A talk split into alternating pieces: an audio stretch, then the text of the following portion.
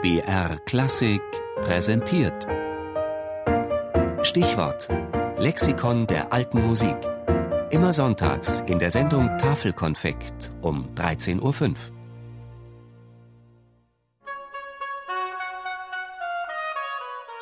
Barockoboe, die historisches Blasinstrument.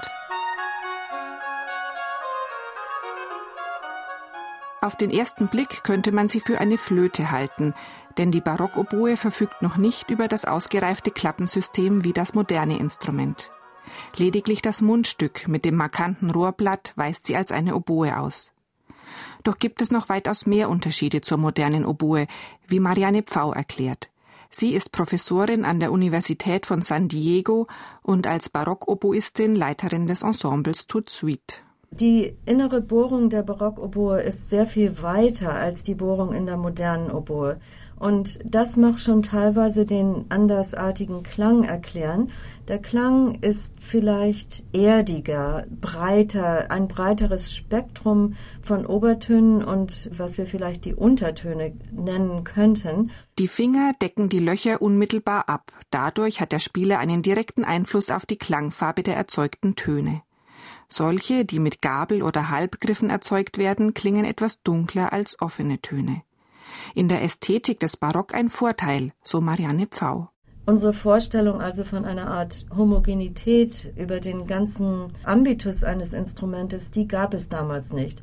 Stattdessen wollte man größtmögliche Buntheit des Klanges. Und das hat sicherlich damit zu tun, auch dass die einzelnen Tonarten dann ganz verschiedene affektive Qualitäten bekommen, ähm, sozusagen schon im Instrument vorgebildet.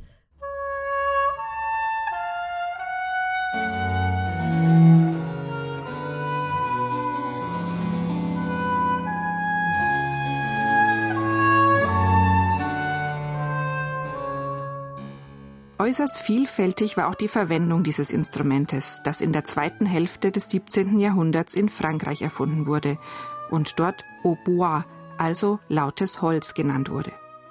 In der Stadt übernahmen die Oboisten die Aufgaben der Stadtpfeifer und begleiteten öffentliche Zeremonien. Am Hofe dienten sie zur Unterhaltung. Fast alle deutschen Fürstenhöfe des späten 17. Jahrhunderts unterhielten sogenannte Oboenbanden, also Ensembles aus Oboen und Fagotten. Da die Oboe auch sehr laut sein konnte, ihr Vorläufer war die Schalmei, die nur unter freiem Himmel gespielt wurde, schickte man die Oboisten sogar in die Schlacht, wo sie den Feind erschrecken und die eigenen Kommandeure ergötzen sollten.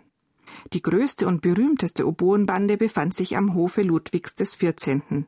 Die sogenannte Grande Écurie bestand aus 24 Oboisten und Fagottisten.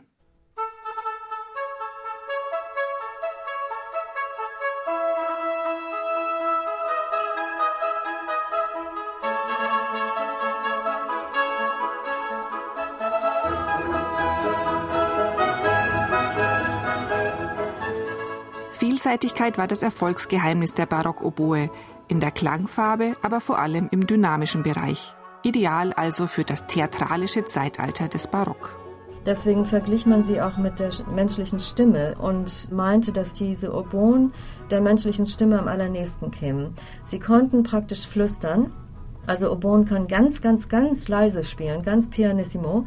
Manchmal wurde sogar noch nachgeholfen, indem man ein Taschentuch unten in den Trichter hineintat, also sie sozusagen dämpfte.